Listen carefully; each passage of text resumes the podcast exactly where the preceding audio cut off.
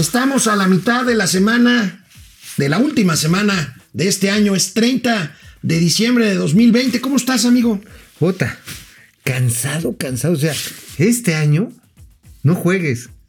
O sea, neta, neta, nos hubieran dicho, miren, va a caer la pandemia, así que métanse a sus cámaras frigoríficas y salgan hasta el 31 de Pues hay diciembre que- de 2020. ay, cuídense mucho, cuídense mucho. Híjoles, usen cubrebocas favor. salen. Si no tienen nada que salir, no salgan. Pero bueno, hoy en nuestra revisión anual 2020 revisaremos agosto, el mes de las cifras económicas trágicas, el mes de los videos de Pío.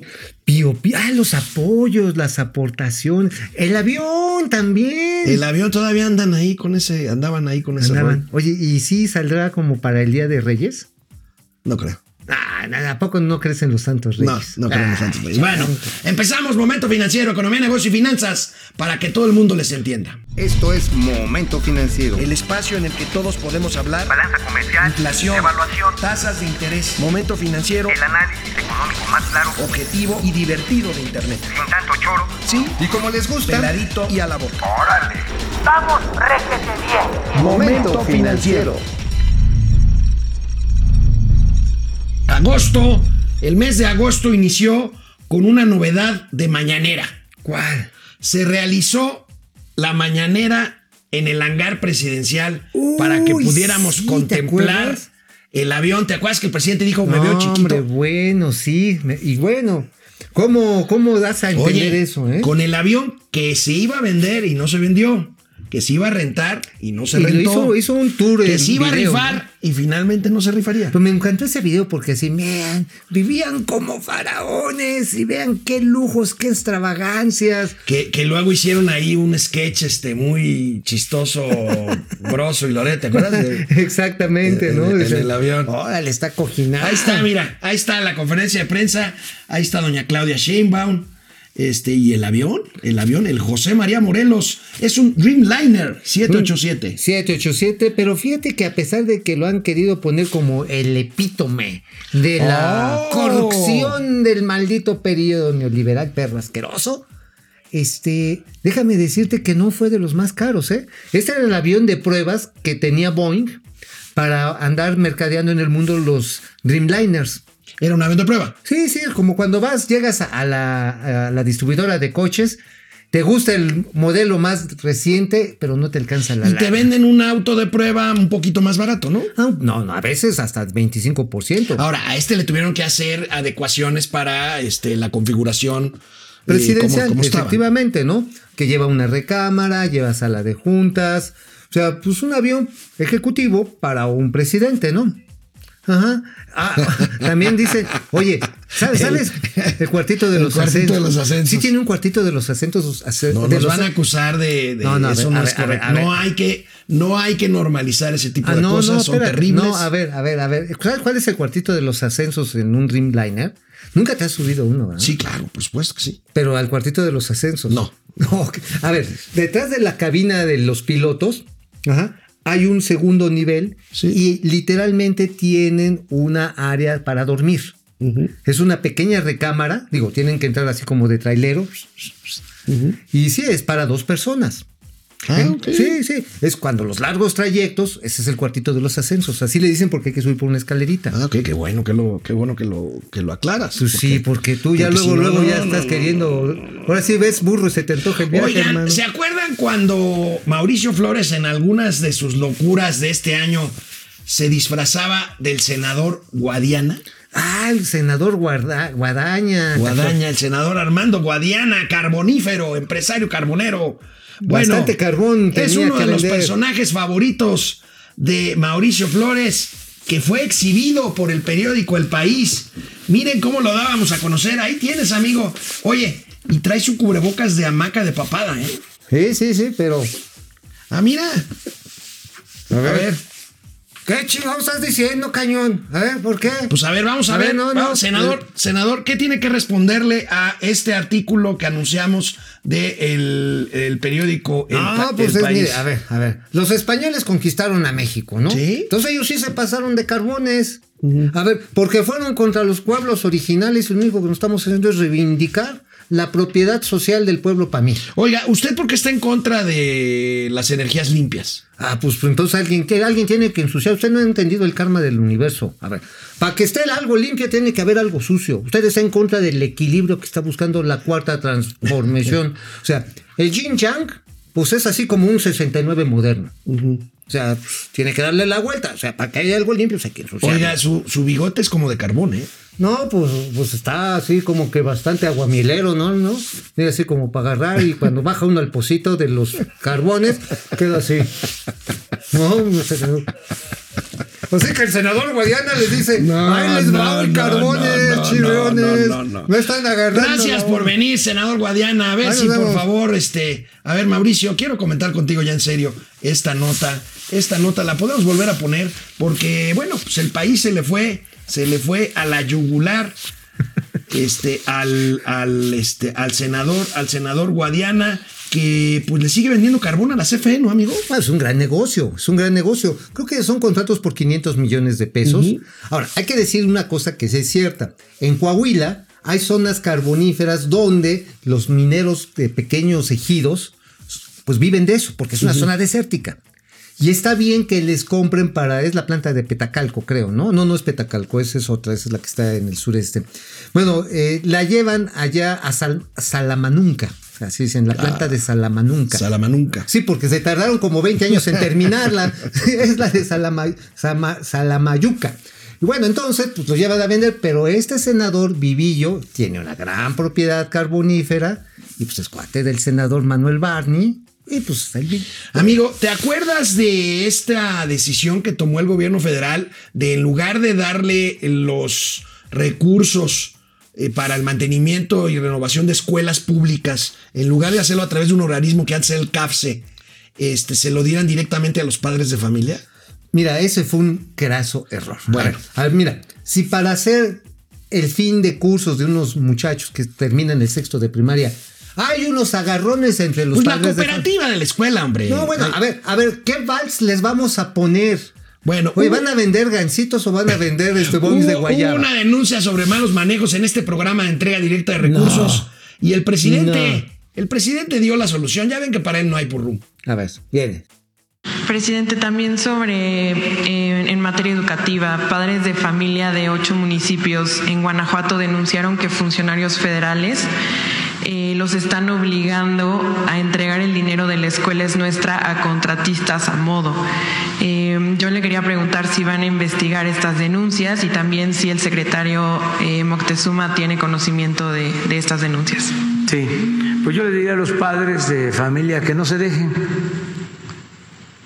que este no lo permitan, que denuncien y que el dinero de la escuela es nuestra va directo a madres y padres de familia, a la sociedad de padres de familia, para que en la asamblea de padres de familia decidan qué hacer con ese dinero y que no permitan que se les eh, imponga nada. Eso es lo que puedo comentar, porque el programa se creó precisamente para que no haya intermediarios. Pues ahí está, amigo, las consecuencias de centralizar, más bien de... Así de Regalar. regalar la lana. Regresamos después de una pausa, canal 76 de Easy, de lunes a viernes, momento financiero, economía, negocio y finanzas, para que hasta los padres de familia le Le entiendan. agarran la onda.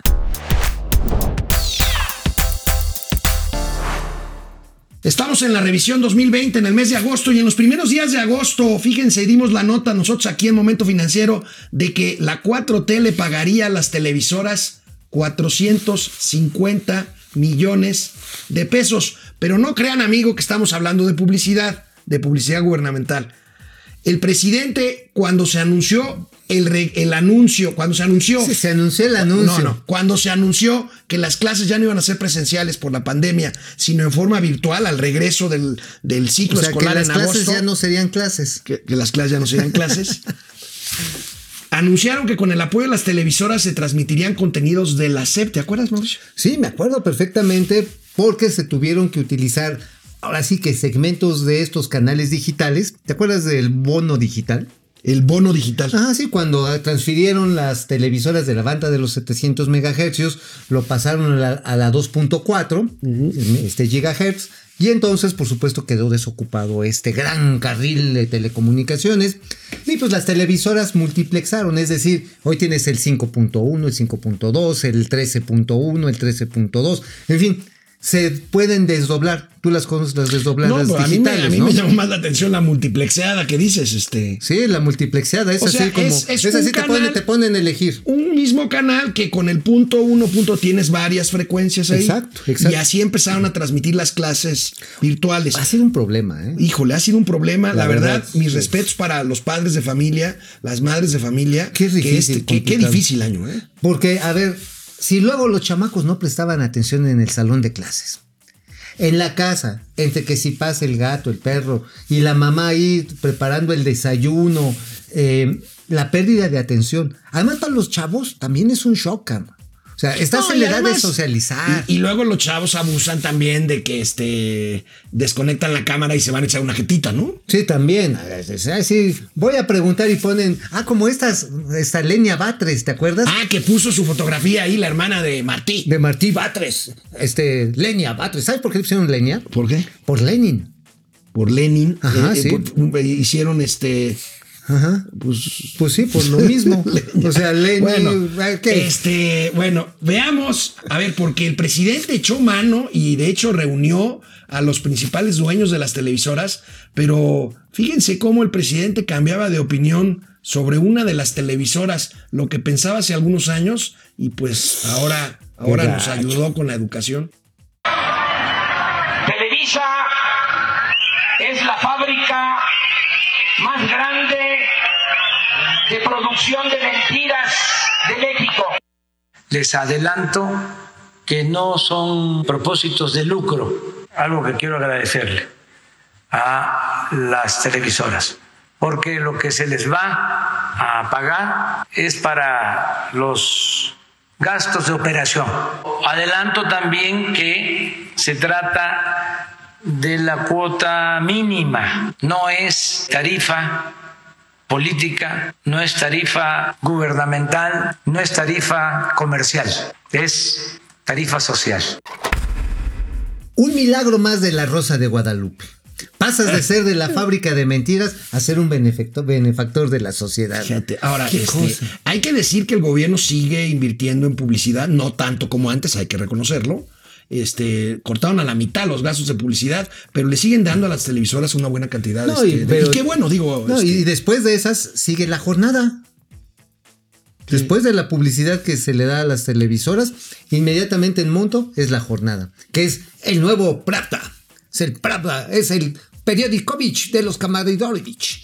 El 7 de agosto, querido amigo Mauricio Flores Arellano, el 7 de agosto se llegó a la cifra de, de, de 50 mil Y ya nos parecía mil espantoso. muertos por el COVID. Ya nos parecía espantoso. Y la culpa, la culpa era de los medios. Tenemos a toda la chombada, a toda la sopilotada, eh, buscando tener eh, elementos para cuestionarnos, porque ni esto los detiene. En vez de actuar de manera solidaria, quisieran que nos fuera mal. Ahí ven al Reforma Diario o al Universal. Tantos muertos contando todos los fallecidos. Es como su nota principal, lamentable, que están buscando eso. Y lo mismo las radios ¿eh? y las televisoras. Ya México ocupa el tercer lugar en muertos en el mundo. Ayer perdieron la vida 300 mexicanos más. Ayer crecieron los infectados en un número de 5.200 personas. Y las columnas, los articulistas, muy lamentable. ¿Por qué? Por lo que explicaba no les gusta el cambio y mucho negocio, mucho dinero. Entonces por eso el enojo. Pero ¿qué le vamos a hacer?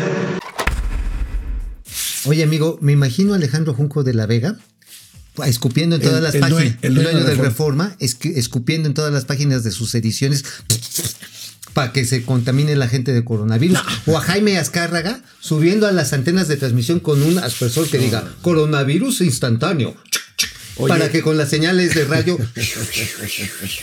Fíjate O a que- Héctor- Aguilar que- Camín. ¿Te imaginas Héctor Aguilar Camín agarrado en Nexos, ahí pasándole dedo a cada, a cada página para que los compradores de Nexos, toma la barbón, se lleven el bill. fíjate que es lastimoso porque eh, cuatro meses después y el doble de muertos después, con más de 100 mil, recuerdo muy bien el programa que hicimos el 4 de diciembre, ¿Te acuerdas, amigo? cuando anunciamos que el presidente, pues así como que hasta, hasta Pasmado. serio, Pasmado. ya- llamó a la Ciudad de México a guardarse de nuevo ante la pandemia durante todo el mes de diciembre. Bueno, ¿sabes qué? Pero lo hizo sin esto. Pues sí. Lo hizo sin esto. O sea, los, los- el karma lo está siguiendo al presidente.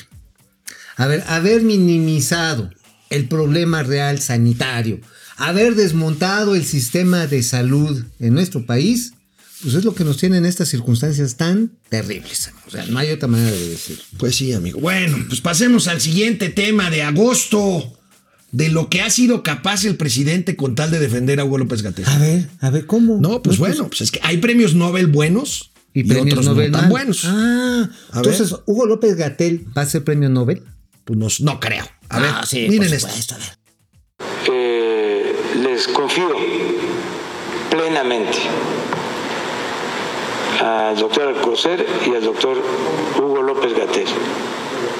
Los considero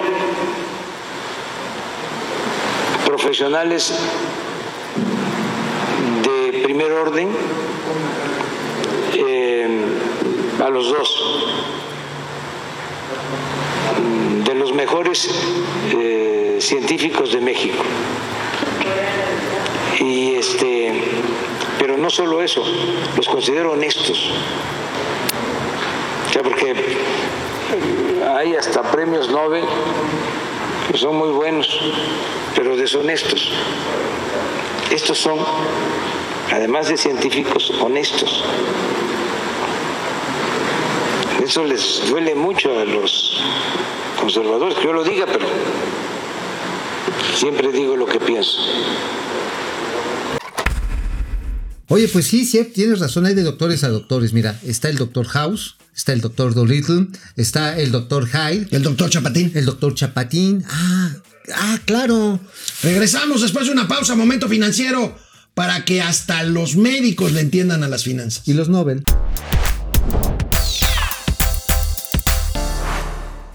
¿Sabes qué? Ahorita que el presidente estaba voceando las noticias que según el de mala fe se hacen en los periódicos para anunciar 50 mil muertos, 20 Pero, mil muertos. pero diciendo que, des- todo. que todo mundo desea que les vaya mal. Pues sí, pero además como que no es para reírse una cosa de estas, ¿no? O sea, este no, año ha sido lo suficientemente dramático, lo suficientemente triste, lo suficientemente complicado como para reír. ¿no? Pero es que, ¿sabes qué? No, o sea, no pierde una oportunidad, desafortunadamente ese es el estilo de gobierno y no va a cambiar, el victimizarse para buscar un enemigo. O sea, un gobierno autoritario siempre necesita tener enemigos a los cuales combatir, reales o imaginarios, y se los inventa. Entonces son los conservadores, los fifís, los medios, este, los neoporfiristas, en fin, una gama interminable como cuando tú dices, amigo, que parecería que no tenemos problemas tan graves, ¿eh? No, no, no. Y vean esta risa socarrona de los dos principales personajes que tienen que o que tendrían que asumir las responsabilidades del control de la pandemia. A ver. Desde luego, no estamos este, contentos, alegres, al contrario, nos da tristeza todo lo que está pasando. Estamos padeciendo diario este hombre, ¿sí? Es cliente, reportajes, ya no voy a mencionar este, de qué televisoras, pero en radio, en televisión, los articulistas, pero con todo. ¿Sí? Que si va a dormir tranquilo con tantos fallecidos, o sea, cosas de ese tipo. Sí, pero pues eh, ahora sí que eh, nuestro tribunal es al mismo tiempo nuestra conciencia. O sea, como estemos en nuestra conciencia, así podemos actuar. A ver, amigo, yo quiero poner en contraste dos imágenes que están bien cañonas en ese video. Una tienes a López Gatel que se ríe con la grasejada ¿De de. qué se ríe? Ajá. Ay, sí, ya soy cliente. Y pela la mazorca. ¿no? Ajá. Y eh, Marcelo Ebrard, que se ve que le está, se está apretando los, los que ya sabes. No le hizo gracia. no le hizo gracia porque precisamente siente la presión, él es el encargado. Independientemente de sus diferencias políticas y sus pleitos con López Gatel, pues ves a un tipo que dice, oigan, ¿de qué se están riendo? ¿De qué estamos hablando? No, ¿no? y además ves un caso específico en el que mientras Marcelo Ebrard le tuvo que meter toda la galleta del mundo, a hacer las compras de vacunas, que no se las dejaron a la Secretaría de Salud, ¿eh? Quien ha estado bloqueando o haciendo tortuguismo para la aprobación de las vacunas, ya sabes, la rusa, la china, este, la de Pfizer, todos, la Secretaría de Salud, es el señor López Gatel. Bueno, pues ahí tienen esto. Amigo, ¿recuerdas cuando el presidente anunció que se revisaría el contrato de concesión de 100 años a unos empresarios para manejar el puerto de Veracruz? Sí, nada más que se equivocó regacho. Se equivocó, ¿verdad? Pues es Porque, que el pues, concesionario es el gobierno, es una API, una administradora portuaria integral. Pero a ver, ¿cómo lo dijo? Pero a ver, vamos a ver qué dijeron en ese momento del puerto de Veracruz. Ahí va. Sí tiene que haber negocios, pero con utilidades, utilidades razonables y nada de influyentismo. Entonces, eso es nada más que no se preocupen los de Coparmex. Este, nada más que vamos a revisar todo el contrato y ver si este es negocio también para la nación. Había que revisar, ¿no? Pues mira, a ver, la administradora portuaria integral es una entidad paraestatal.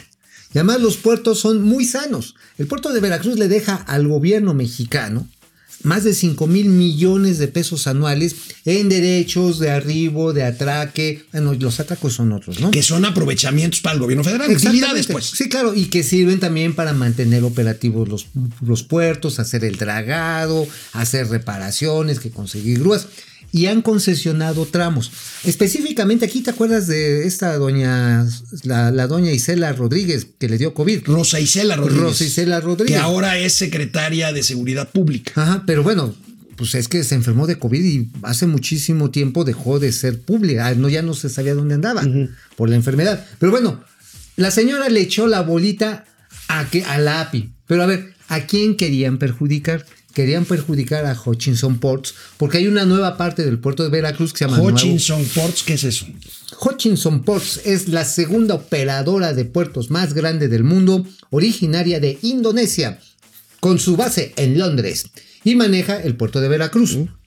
Ahora, esta empresa, Otra señal buena para la, la inversión, extranjera. ¿no? A ver, ¿qué hicieron? Hicieron un nuevo puerto, nuevo de Veracruz. ¿Cuál fue el cambalache? Como no estaba llegando nadie al nuevo puerto de Veracruz porque estaba sobredimensionado, así ya es grandota como te gusta, pues, pues resulta, sí, pues obras grandotas, ¿no? Ajá, bueno, ahí en la obra grandota, pues no estaban llegando. Parte de los trabajos que tuvo que hacer Hutchinson para adecuar el puerto, invertir, dragar, donde, es la, la playa, ¿sabes cómo se llama? Bahía El Huijolote. Ahí en Veracruz. En Veracruz, Bahía El Huijolote. Bueno, entonces dragan, preparan el terreno, pero como es inversión que se va a quedar el Estado cuando venza la concesión, dijeron, ¿sabes qué? Inviértele, a- a- ahora sí, a cuenta de lo que le vas a pagar el Estado. Un cambalache que es pues muy normal en el mundo de los negocios. Bueno, bueno, pues ahí está, fue otro de los episodios estos tan Socorridos. recurrentes y socorridos en este año. Los días de agosto fueron los días en que se tomó la declaración a Emilio Lozoya, que nadie lo ha visto, pero que declaró y cantó como un jilguero. El presidente reconoció en aquella una de aquellas mañaneras que no leyó toda la declaración de Emilio Lozoya, pues porque se quedaba sin sueño. Oye, porque la verdad, como dicen, este, le pusieron unos cates para que cantara y después le tuvieron que dar el doble para que se callara. A ver, recordemos. Eh, no es apócrifo porque ya han eh, reaccionado muchos de los involucrados a partir de lo que ahí se dice. No la terminé de leer Son 60 páginas. porque son 60 páginas, 63 para ser precisos. 63 Sí, sí, es un páginas. documento largo. Sí. Y además este, me estaba yo desvelando y no quería yo este, tener pesadillas que estaba yo eh, leyendo. Porque sí está eh, escandalosa, Está más fuerte que una serie de televisión como es mucho comentado. más fuerte. Es este una denuncia eh, muy eh, grave. Oye, ¿no habrá sido la serie esta de Stranger Things? Digo, cosas Oye, extrañas, y vaya, qué miedo. y- y vaya que sí era una novela, porque bueno, duró algunas semanas y el presidente le exprimió hasta lo que pudo para Sí, sí, fines claro. políticos, ¿no? No, este fue cuando se acusó este eh, posibilidad de ir a enjuiciar a Videgaray, a Peña, fin, tenía- este, lo que usaron se le echaron a David Penchina. Sí, a un montón de gente aventaron al comal, pero pues finalmente como testigo protegido. ¿Sí sabes cómo es un testigo protegido? ¿Cómo? Como cuando te pones suspensorio acá abajo. pues van protegidos, pues sí, pues hay guamazos, pues ya no. ya Pero no el circo Lozoya duró hasta que llegó Pío. Ahorita que regresemos, vamos a hablar de Pío López Obrador. Wow, Regresamos.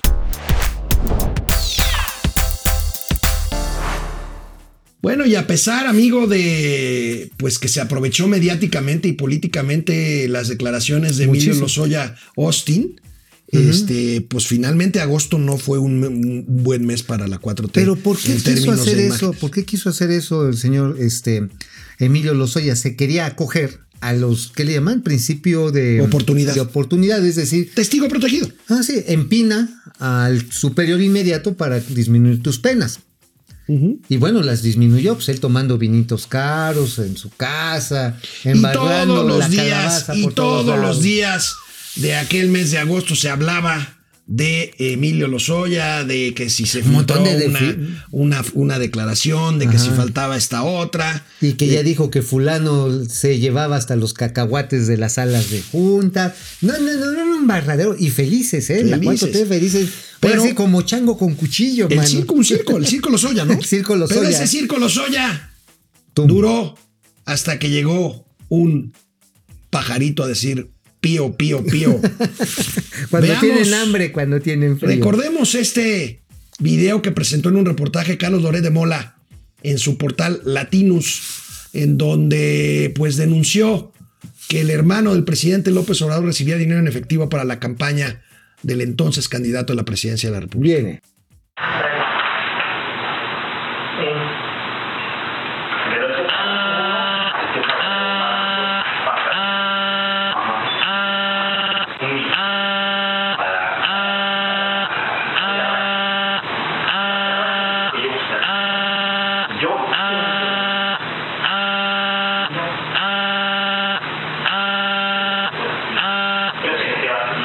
No, pero yo no lo voy a mandar a buscar mañana, yo lo voy a mandar a buscar a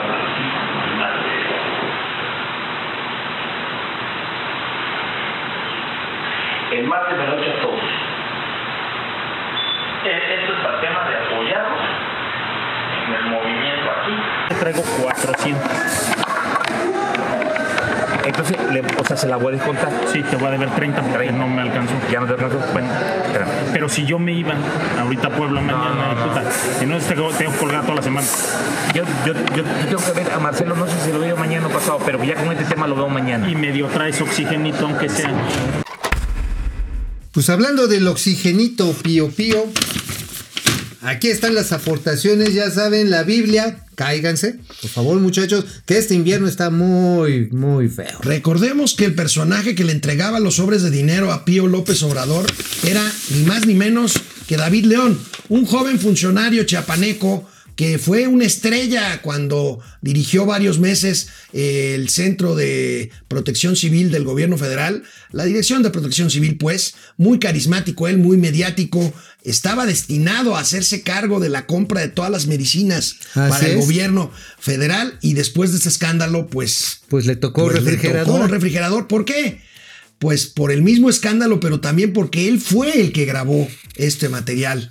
Bueno, Eh, acuérdense que cuando estaba dándose la lana, los apoyos aquí, las aportaciones, era dinero que venía, al parecer, del gobierno chapaneco del señor Velasco. ¿Te acuerdas? Sí, sí, sí. sí Que era PRI, bueno, era, no era priista, era Da- del Partido David Verde. León fue el vocero de Manuel Velasco cuando este fue gobernador de Chiapas. Exactamente, pero Manuel Velasco, pues nada tonto, la jugó cubano cuando estaba el proceso electoral, pues, le empezó a mandar pues, los apoyos a la campaña de Andrés Manuel López Obrador, no va fuera a hacer que ganara y luego, entonces, las aportaciones. Esto fue el 20 de agosto de 2020. Al día siguiente el presidente lo tuvo que enfrentar.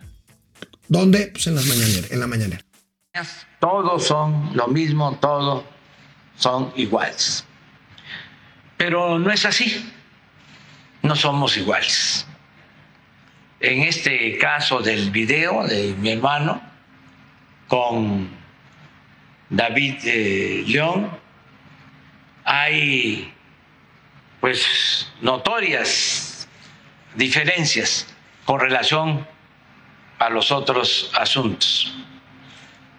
No solo es lo cuantitativo, no solo es el monto del dinero, porque no es comparar solo una operación ilícita que está denunciando el señor Lozoya, donde cobraron 200 millones de dólares de más en la venta de una planta chatarra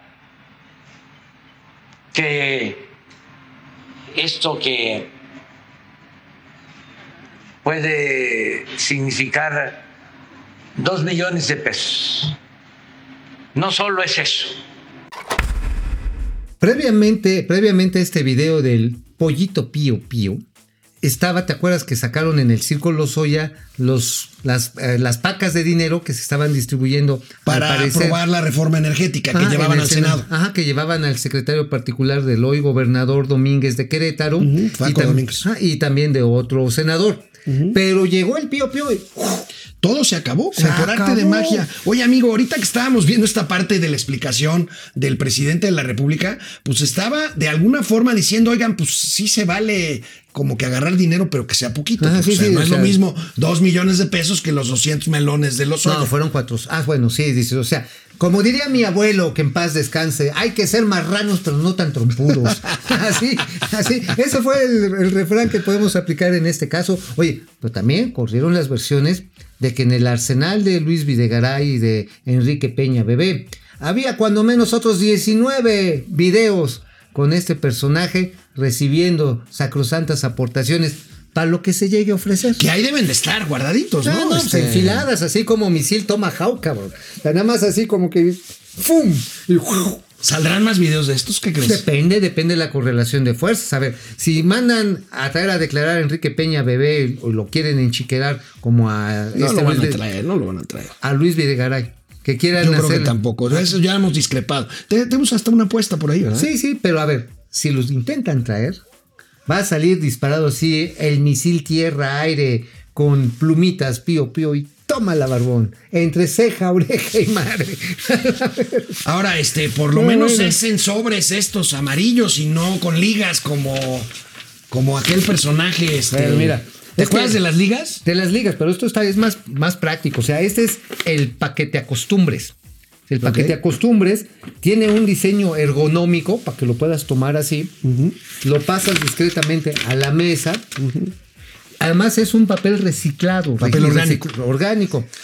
Porque además es, es orgánico porque pues es, trae pura calabaza, pero a ver, también este, a diferencia de las ligas que son muy incómodas para poner, o sea, cuando tratas Y de además las ligas te puedes lastimar, ¿no? Si, no, rompes este, un billete, o sea, imagínate un fajo de 100 mil varos o de 200 varos, si te lo dan en billetes de 100, es una cosa de Oye, este el vuelo. presidente ordenó una investigación y se investigó a Pío López Obrador, este, y Meréndira Sandoval, y pues parece que no encontraron nada, ¿no? No, Dijeron bueno, no. el Tribunal El Tribunal Federal Electoral exoneró, dice. Además, el tribunal dijo que este video no era prueba de nada. que no era prueba, que nadie vio nada. Por cierto, el presidente del tribunal, mejor conocido como el magistrado Billetes, ha sido investigado, ya lo llegaremos a ese mes.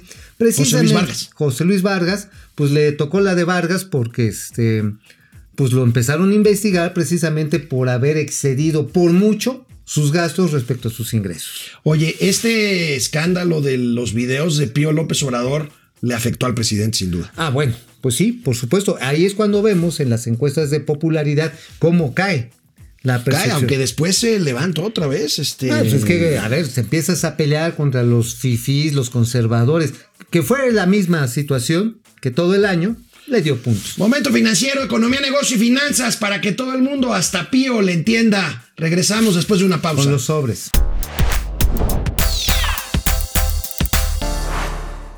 Y decíamos al inicio de esta emisión eh, que agosto era el mes de las cifras, de las cifras catastróficas, por dos razones, por la parte salud y por la parte económica. Primero vamos a la parte salud. ¿Se acuerdan cuando Hugo López Gatel dijo que si llegáramos a las 60 mil muertes iba a ser un escenario catastrófico? Bueno, pues en agosto, Llegamos. en agosto llegamos a las 60 mil. Pero por supuesto se siguieron pues en la, en la práctica del gobierno teflón, todo se me escurre, y es culpa de ustedes. También en ese mes, recordarán, empezó la gran discrepancia con los gobiernos de los estados acerca del uso Ahorita del vamos a semáforo. hablar de eso.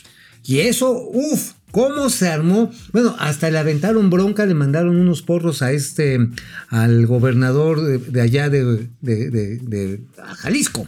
Enrique Alfaro. Enrique Alfaro, al la cabeza más Ah, brillante que, que fue cuando Jalisco. hubo ahí este disturbios y que hubo un, un herido muy grave, un muerto Sí, incluso, hubo- ¿no? sí, Este, claro, sí, fue una situación muy tensa, pero bueno, era porque los gobiernos que después forman la alianza federalista dijeron, oigan, este, esto de que me avientas al ruedo, pero que además, si no te hago caso, en tu semáforo me vas a aplicar, ¿te acuerdas? Me vas a aplicar sanciones incluso penales. Y así los amenazó López Gatel. En ese momento que se voltean todos los gobernadores y tómala un soplamocos así. Pero este, antes de hablar de los gobernadores, veamos este video de aquellos días ya de fines de agosto.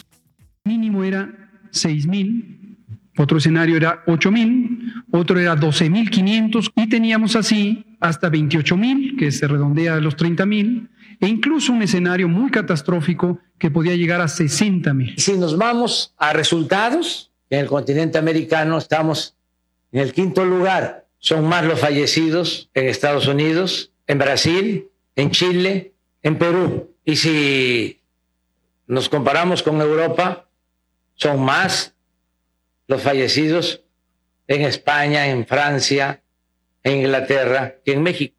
Pero no hay que confundirnos, esto es una comparación con lo que hubiera podido pasar en México, en México, si no se hubieran hecho las intervenciones. Y esa la hemos presentado también muchas veces. Entonces, la satisfacción, me parece casi grosero, obsceno, hablar de satisfacción en medio de una eh, adversidad tan grande. Espero que nadie piense que puede haber satisfacción.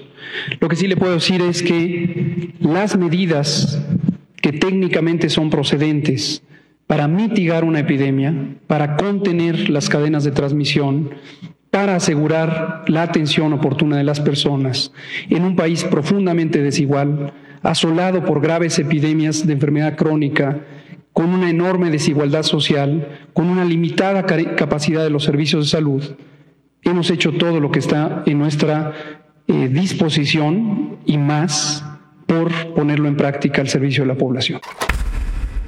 Como descaro, buen- Mauricio. Oye, como buen este, rockstar, nada más le faltó cantar I can get no satisfaction. ¿Ya ves? O sea, o sea, no podemos hablar de que la satisfacción. Entonces, ¿de qué se reía? Pues sí, digo, finalmente pues seguía haciendo sus shows. El show, además, ¿sabes qué es lo tremendo? La- las ganas de decir y minimizar el problema. O sea, a ver, no, no, están peor en Estados Unidos. No, no, pero si nos comparamos respecto al, al continente euroasiático africano, tenemos menos. Es más, si nos comparamos con todo el sistema solar, hasta con los marcianos, no hay purrún. O sea, señores, estaba la gente literalmente cayendo como moscas. Sí. ¿Te acuerdas el 4 de diciembre, amigo, que tuvimos que dar esta terrible noticia de que nos decían guárdense, guárdense? Y que se registraron en un solo día 17 mil contagios. Sí, sí, recuerdo bien. Ahora, hablabas de los gobernadores, amigo, y, y qué bueno que aclaraste, porque cuando hablamos del pleito de los gobernadores con la federación pensamos en la parte fiscal, en la parte del dinero.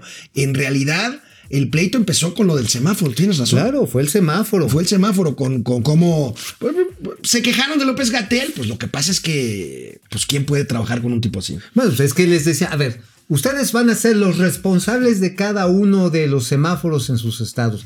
Ah, pero de ahí donde violan lo que yo estoy dando como directriz federal, porque hasta el bote van a dar. Pues sí. O sea, a ver, un gato, literal, porque es subsecretario, o sea, tiene un nivel de subsecretario, pero no termina de ser el secretario, aunque él se lo crea. Va y amenaza a gobernadores que son soberanos a nivel constitucional, que representan una parte de una unidad, de una federación. Los amenaza.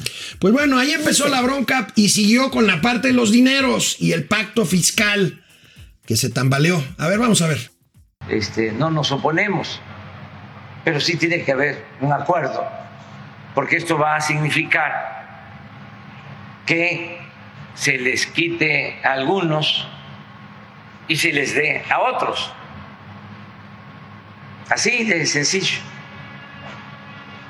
Entonces está bien este, plantearlo, los gobernadores este, lo tienen que hacer, es legítimo. No todos, por cierto. A los que en la fórmula anterior les va bien, no dicen nada. Ustedes no escuchan a ciertos gobernadores, pues que eh, les fue bien con la fórmula eh, revisada durante el gobierno del presidente Calderón. Esos no hablan, no dicen nada, sino los, que consideran que no les fue bien con esa fórmula. Ahora, ¿cómo era antes? Este, pues era de sometimiento a los gobernadores. Esto que estamos viendo aquí ahora es también parte de un cambio, de una transformación. ¿Cuándo se había visto? Ay, amigo. Y ahí sigue el pleito. Ahí sigue el pleito y finalmente, digo, realmente yo quiero tocar madera, pero el riesgo es que al quebrarse el acuerdo fiscal, el acuerdo de coordinación fiscal, empecemos a entrar en la ruta de una desintegración territorial. Digo, ¿qué hicieron los jaliscienses? Dijeron, a ver, si nosotros cobramos nuestros impuestos, los tamaulipecos también, los regiomontanos, pues miren, les vamos a mandar la parte que les corresponde a la federación. Y ahí se quedan Bueno, con su amigo, y al finalizar agosto también llegó el dato económico. El No. PIB, el Producto Interno Bruto, se cayó de caerse 18.7% y Am- AMLO, el presidente, ¿Qué dijo se cayó. Pero no de dijo- cae- de ca- de- se cayó. De- de callarse, chitón perrito. De callarse. De chitón, se chitón. conoció el dato más terrible en cuanto a economía, la caída ahí tenemos de 18.7% anualizada al cierre del primer semestre. Y AMLO no dijo nada. Quien sí lo reconoció fue el secretario de Hacienda, pero Amigo, aquí fue donde vino el debate este que platicabas la otra vez, de que dijeron, bueno, pero Estados Unidos se cayó más, se Ajá, cayó sí. 33%. Sí, se cayó. nada más que ellos lo miden de otra forma. Dijeron, hinches gringos, esos están bien tarugos. Ya ven, gastaron toda la lana, se endeudaron y se fueron 33. Pero, oh, mis queridísimos chairos, no le entendieron hacer a sus clases de aritmética uno. Resulta que México en esa comparación se había caído anualizada 53%. 53% si hiciéramos el mismo, la misma operación aritmética que hacen los gringos de multiplicar cada crecimiento trimestral, lo, lo- lo anualizan, o sea, lo multiplican por cuatro. Ajá, exactamente, y ahí es donde tenemos esta discrepancia. Pero de todas maneras, 53 o 18% es la caída más grande que ha tenido nuestro país en todo un siglo. Mañana esperemos verlos por aquí para despedir el año. Mañana Ah, ya sí. será 31 de diciembre. Ay, sí, Se acaba unos. 2020. Ay, Dios. Tráiganse, tráiganse el bacalao, unas sidras de perdiz, porque para champán no va a alcanzar. Nos vemos mañana, amigos y amigas de Momento Financiero. Cuídense. Mucho. Vamos, réjete bien. Momento financiero.